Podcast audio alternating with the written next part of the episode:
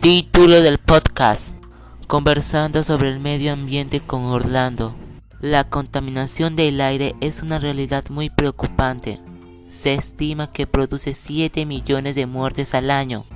Bienvenidos y bienvenidas a Conversando sobre el medio ambiente. Soy Orlando Ramírez Nicolini. En este episodio hablaremos sobre las acciones que podemos realizar para disminuir los efectos de la contaminación del aire.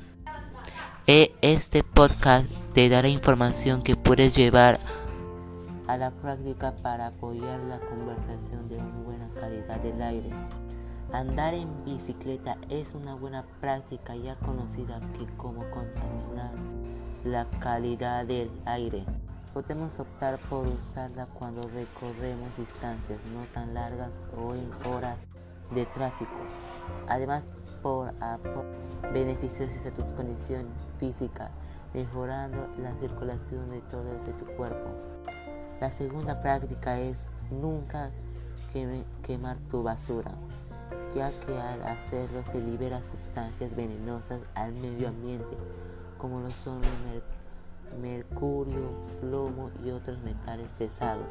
Lo que debemos hacer es reciclar nuestros residuos sólidos en casa y luego llevarlo a una estación de reciclaje.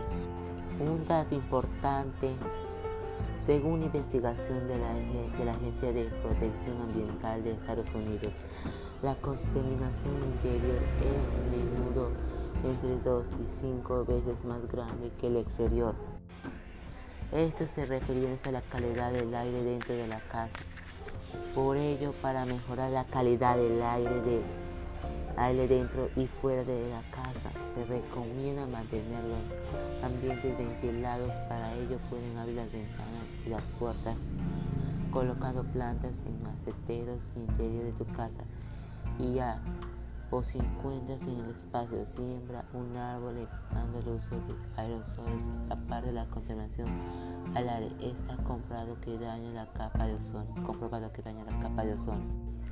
También para disminuir los efectos de la contaminación del aire en la salud y ambiente, de, no al uso de pirotecnia, ya que genera gran contaminación que afecta a la salud de los seres vivos.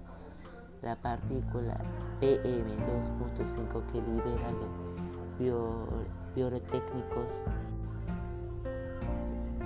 entran directamente al sistema respiratorio y pueden causar súbitos malestar o crisis en pacientes vulnerables como asmáticos o personas que enfermedades convulsionales.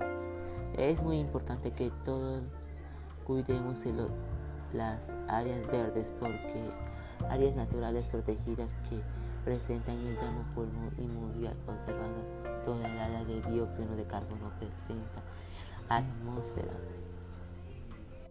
Gracias por haber escuchado.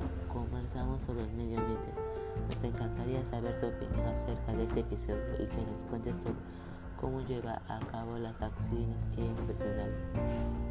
Puedes enviarnos un correo electrónico a orlandoconoyramírez.com No olvidemos que todos podemos hacer algo para contribuir con el cuidado del medio ambiente y la calidad del aire.